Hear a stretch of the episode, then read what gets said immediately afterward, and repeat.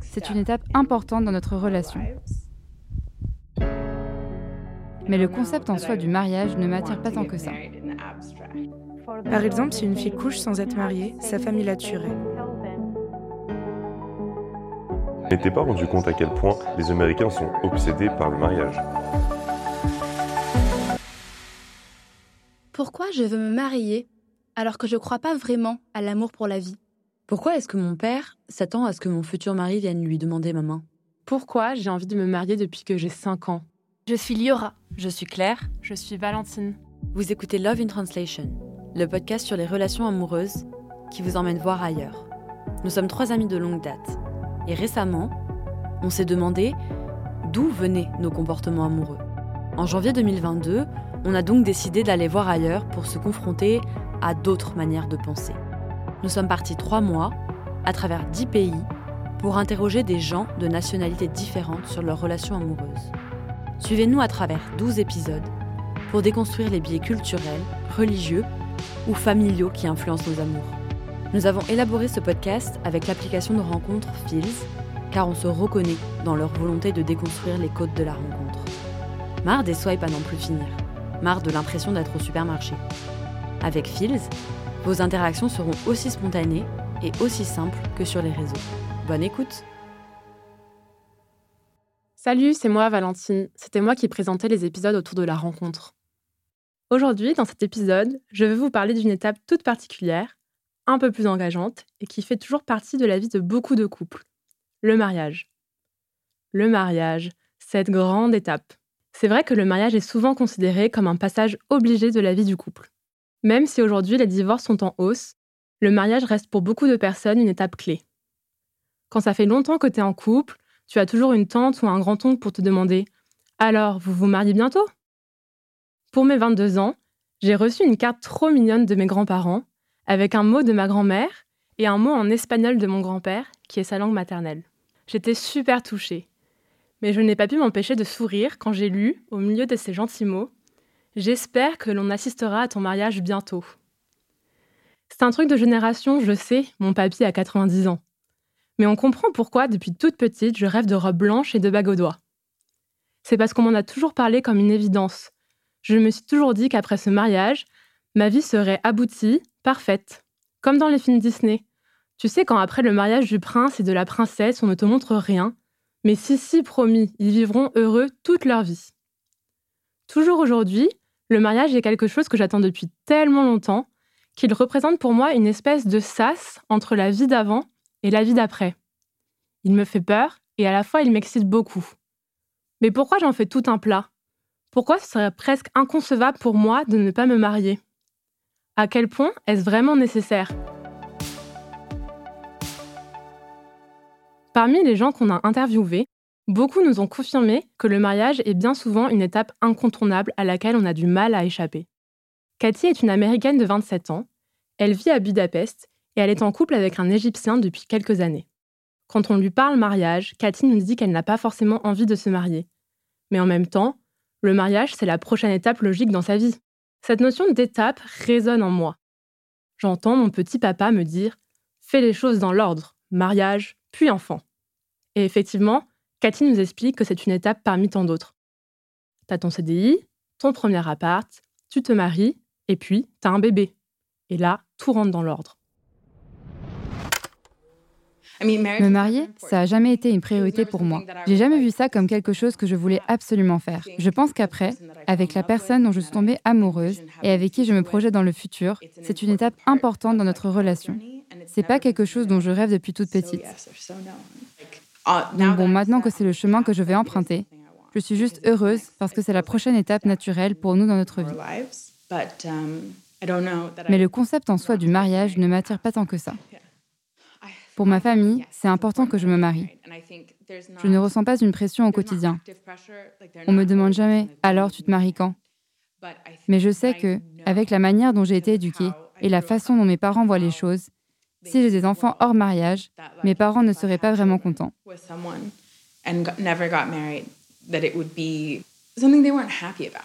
De son côté, pour sa famille, la question ne se pose même pas.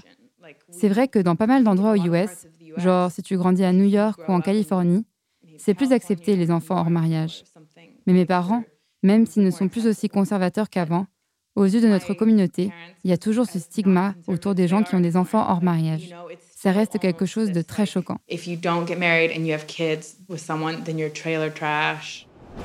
Alors, même si Cathy n'a jamais ressenti une envie particulière de se marier, elle va sûrement finir par le faire. Derrière le mariage, il y a aussi une symbolique hyper forte, qui peut être à la fois religieuse, patriarcale et sociétale. Les traditions autour du mariage en sont la preuve. Elles accordent un rôle très différent à l'homme et à la femme. Sofia, une Mexicaine que vous avez déjà rencontrée dans les épisodes précédents, nous a raconté la demande en mariage au Mexique, qui répond à cette symbolique du rapport homme-femme. C'est assez commun, euh, surtout dans les classes sociales plus aisées, mais on a toujours cette tradition de d'abord euh, l'homme te demande si tu veux être en couple, ensuite vous sortez ensemble pendant quelques années, et après, si tu veux te marier, ton futur mari doit aller demander ta main à ton père. En espagnol, ça s'appelle littéralement demande de main.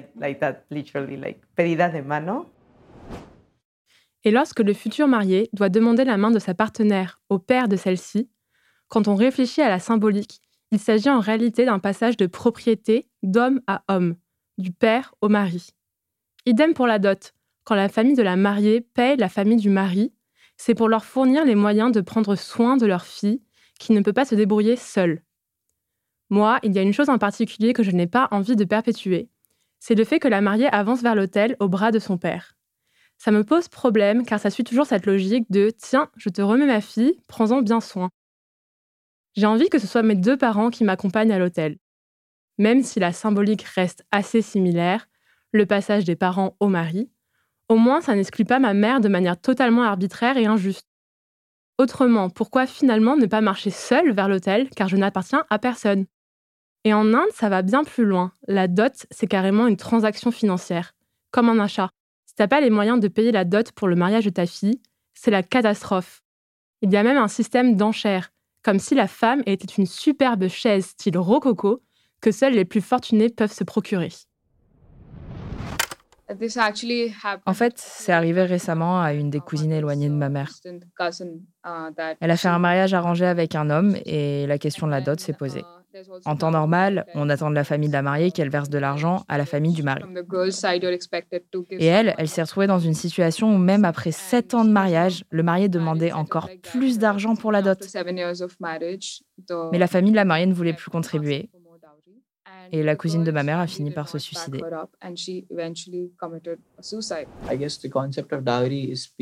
En réalité, des gens ne comprennent pas bien le concept de la dot, encore aujourd'hui. Hein. Euh, en Inde, quand tu te maries, la femme va vivre dans la famille de son mari et la famille du marié devient la sienne. Donc pour pouvoir entretenir la mariée au quotidien et lui payer ce dont elle a besoin, la famille de la mariée verse de l'argent pour que la mariée ait de quoi vivre confortablement et ait accès à tout ce qu'elle veut. À l'origine, c'était ça l'objectif de la dot, mais ça a été transformé en un système d'enchères euh, pour les familles des mariés.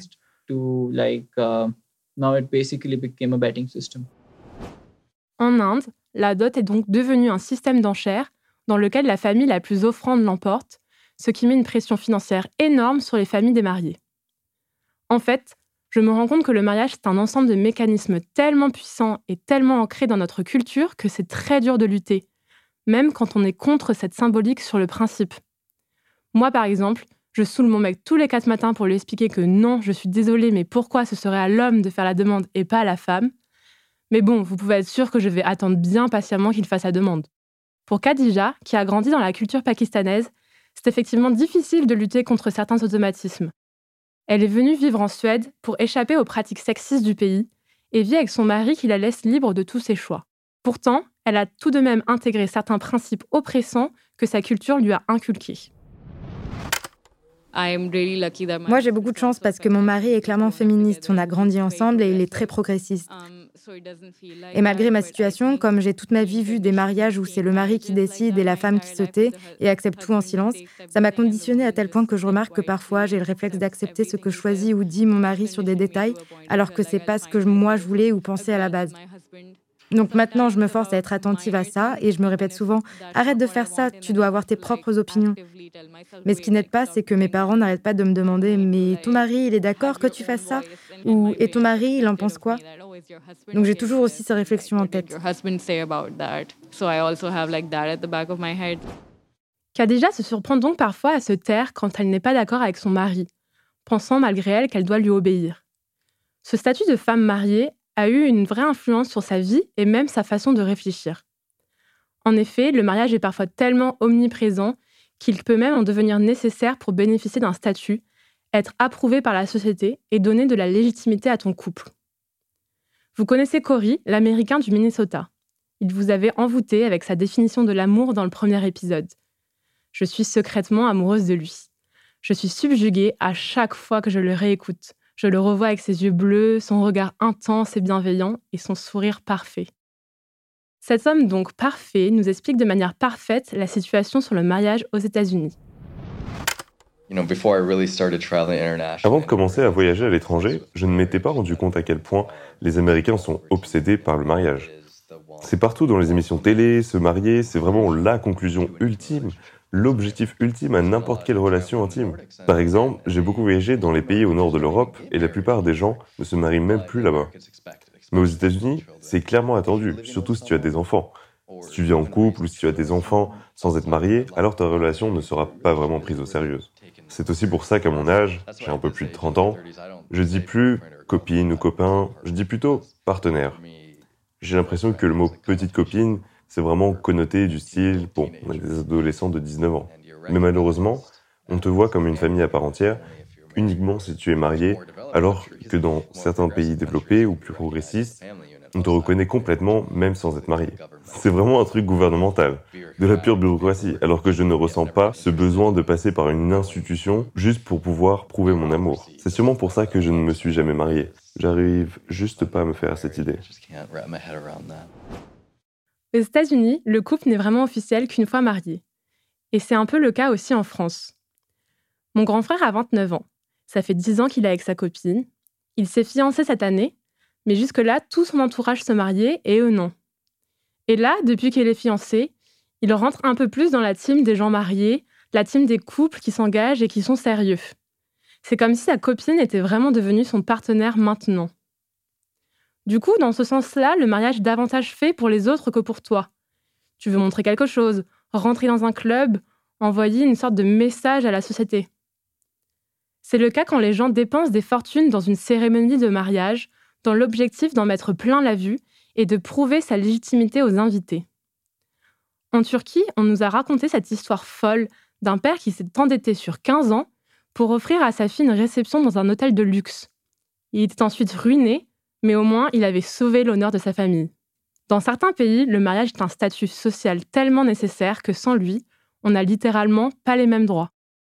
C'est évidemment davantage le cas de la femme qui est définie en société via son mariage. Esther, qui vient du Nigeria, nous explique que d'où elle vient, la femme ne peut rien faire seule sans être mariée. Le quotidien en tant que femme célibataire est beaucoup plus compliqué au Nigeria qu'en Europe. C'est surtout parce que la plupart des choses au Nigeria s'organisent autour de ce concept qu'une femme dépend d'un homme. Donc, par exemple, si je veux louer un appartement seul au Nigeria, les propriétaires n'aiment pas trop louer à une femme célibataire. Donc, ça veut dire qu'en tant que femme célibataire, tu dois mentir, la plupart du temps.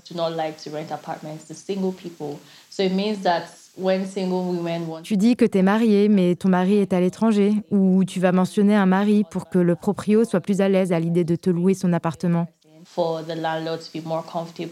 Il y a aussi un statut social que tu gagnes en tant que marié et que tu n'as pas en tant que femme célibataire. En gros, on va beaucoup plus te respecter si tu es marié que seul.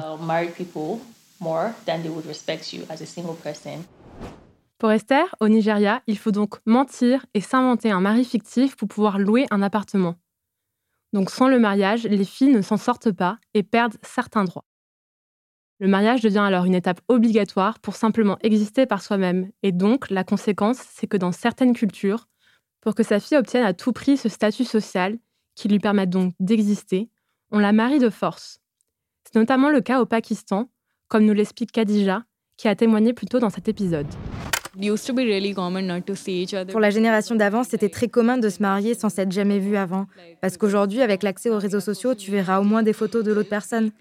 Et une de mes amies, une amie très proche, a subi un mariage à l'aveugle. C'était assez traumatisant et marquant parce qu'on était très jeunes.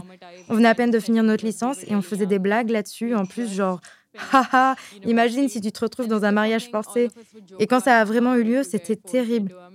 Ses parents se sont mis d'accord sur un match, un homme de sa famille éloignée en plus. Elle l'avait rencontré peut-être une fois quand elle était enfant et que lui était beaucoup plus âgé. Le jour du mariage, on a tout envisagé pour essayer de la sortir de là, mais sa famille est très stricte, donc on ne trouvait pas de solution.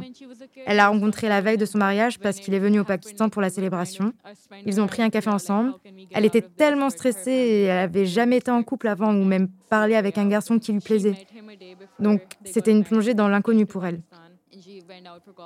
Le jour de son mariage, une amie et moi, on était dans la voiture avec elle et son père est vraiment quelqu'un d'effrayant.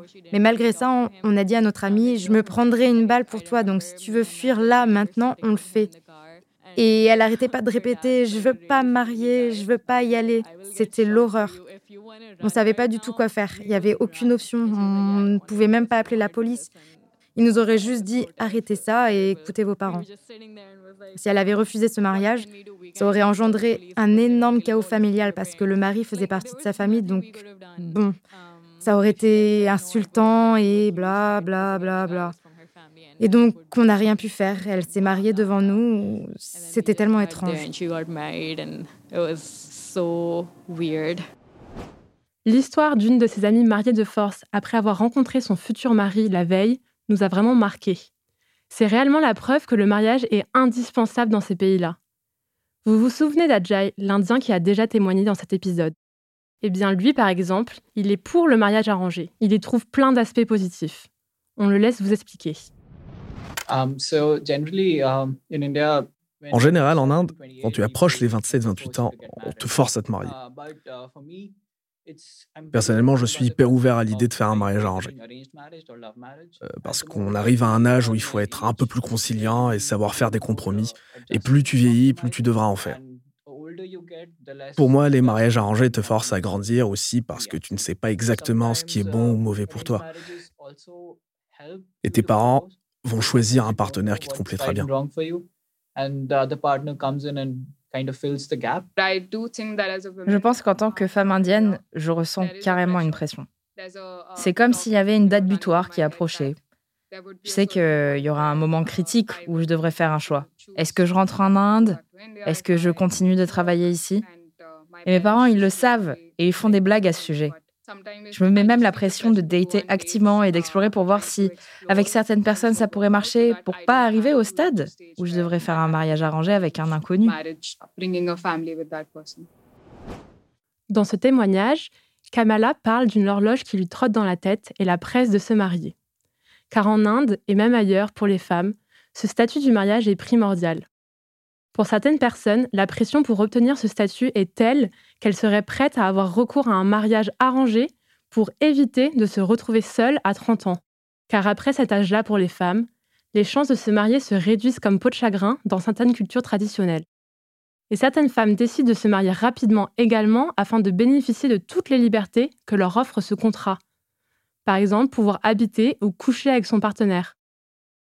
J'avoue que si je ne pouvais pas faire ces choses avec mon mec sans être mariée, ça m'embêterait beaucoup et je voudrais me marier illico. En Turquie, on est allé à l'hôpital pédiatrique interroger une femme médecin. C'est une amie de l'interne de la mère de Liora. Finalement, c'était marrant car on est arrivé dans une salle avec quatre femmes sans nous y attendre. Toutes avaient des personnalités tellement différentes. L'une d'entre elles nous a confié que la sexualité était très importante et nécessaire à son couple et qu'elle s'est donc mariée en partie pour pouvoir avoir des relations sexuelles avec son partenaire. Dans notre culture, et pour moi par exemple, se marier c'est une question d'acceptation sociale. Et je pense que c'est ça qui m'a poussée à me marier. Aussi, quand j'ai rencontré mon mari, le seul moyen d'avoir une relation sexuelle, ben, c'était de me marier. Il n'y avait pas d'autre moyen. Je me souviens que mes parents ou ma sœur faisaient des blagues pour me pousser à me marier. J'ai une petite sœur de deux ans de moins et elle aussi voulait se marier. Mais dans ma culture, les gens vont attendre que la grande sœur se marie en premier et alors après seulement, ma petite sœur pourra se marier. C'est pas une règle qui s'applique à 100%, mais c'est vraiment bien vu. Et donc, je me souviens qu'ils attendaient vraiment impatiemment que je trouve un copain et que je me marie parce qu'elle attendait son tour. Et ça, c'est une pression bien réelle.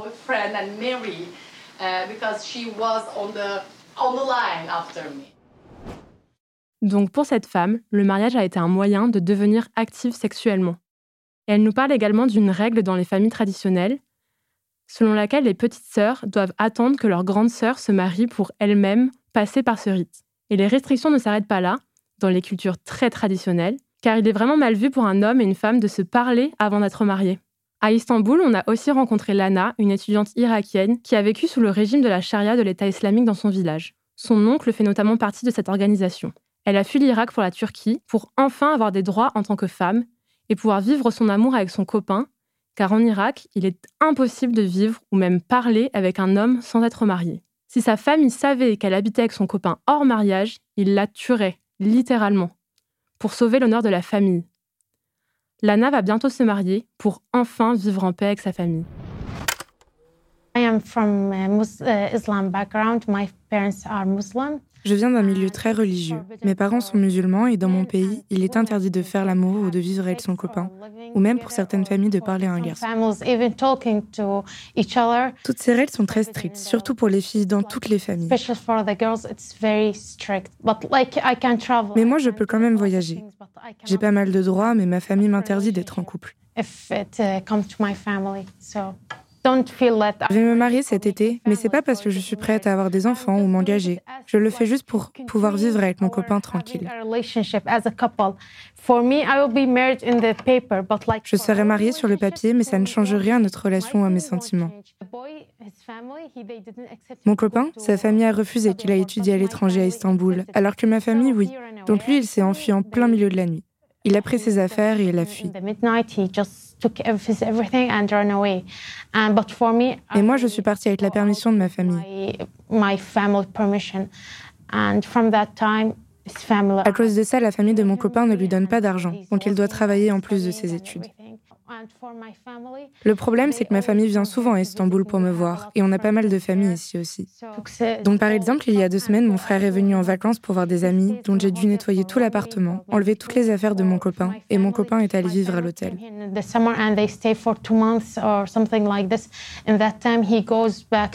En général, il reste à l'hôtel une semaine, deux max. Et quand ma famille vient l'été et reste deux mois environ, alors là, il rentre en Irak. Mais j'ai une pression énorme. Quand ma famille vient à Istanbul, je suis toujours terrifiée que mes voisins parlent et mentionnent mon copain ou qu'ils découvrent quelque chose. Quand j'étais encore en Irak, par exemple, mon père a découvert que parfois je laissais mon copain entrer dans la nuit chez nous. Il l'a appris et il était furieux. Certaines familles, dans ce cas-là, te marieraient de force avec n'importe qui. Mais heureusement, mon père a bon cœur, il est gentil. Par exemple, si une fille couche sans être mariée, sa famille la tuerait. Mais je sais que mon père ne pourrait pas me tuer. par contre, il faut surtout pas qu'il le dise à mon oncle parce que lui me tuerait. Je connais une fille de mon école, par exemple, arabe aussi, et sa famille a appris qu'elle parlait avec un garçon. Comme ils étaient très stricts, ils l'ont tuée, sans aucune hésitation. Dans ma famille, la cousine de ma mère s'était enfuie avec un homme il y a à peu près 20 ans de ça, et toute ma famille s'est mise à la poursuivre. Ils étaient armés, mais ils ne l'ont pas retrouvée.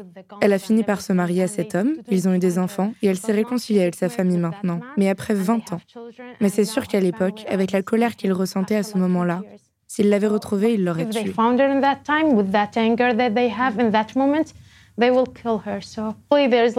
En réalité, tous les jours, une femme est tuée en Irak pour ça. Il l'a tuée avec un énorme pistolet, je ne me souviens plus du nom, la Kalachnikov, quelque chose comme ça. Et après, il déguise ça en suicide.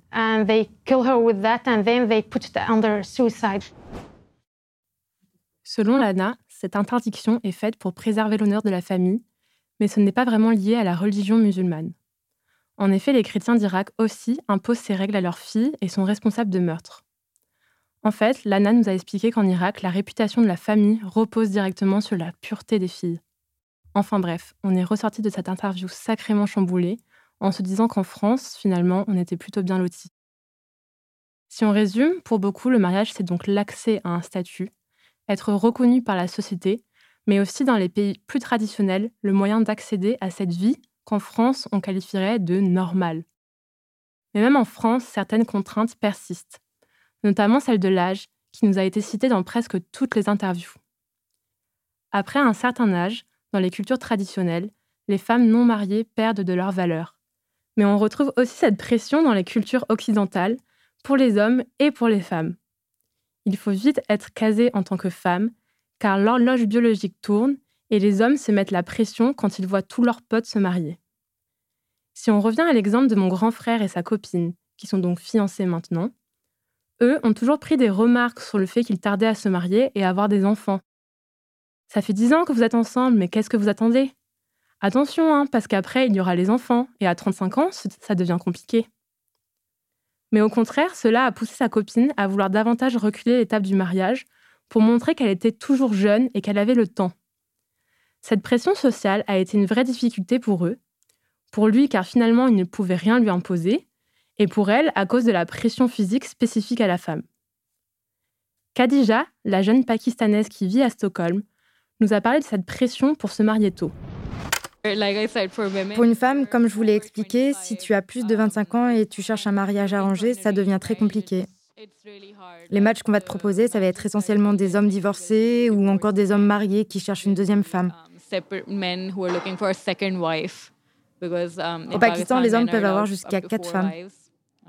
Dès que tu atteins les 27-28 ans, il y a un minuteur qui se déclenche chez les femmes. C'est genre, oh mon Dieu, c'est sûr que tu vas jamais te marier en fait. Il n'y a plus trop d'espoir.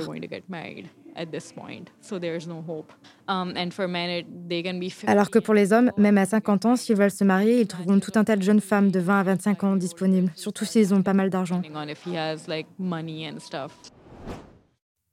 Je viens de vous dépeindre un portrait assez terrible du mariage. Et ces histoires, pour certains, ça a pu avoir un effet assez dévastateur. Quand, enfant, on assiste au long déchirement du couple de ses parents, pas facile de croire au mariage. C'est ce que nous verrons dans le prochain épisode. Comment pensent les gens qui ne croient pas au mariage? Est-ce possible d'être un romantique après avoir été témoin de multiples divorces? Et surtout, comment est vécu le divorce à travers les cultures? Personnellement, les témoignages à venir ont achevé de me chambouler. Ils ont complètement remis en question ma vision du mariage, ce jour idyllique tout de blanc. On remercie infiniment Fields d'avoir rendu ce podcast possible. C'est un vrai plaisir de travailler avec une application de rencontre qui se soucie réellement du bien-être de ses utilisateurs et de l'inclusivité. On se retrouve sur l'app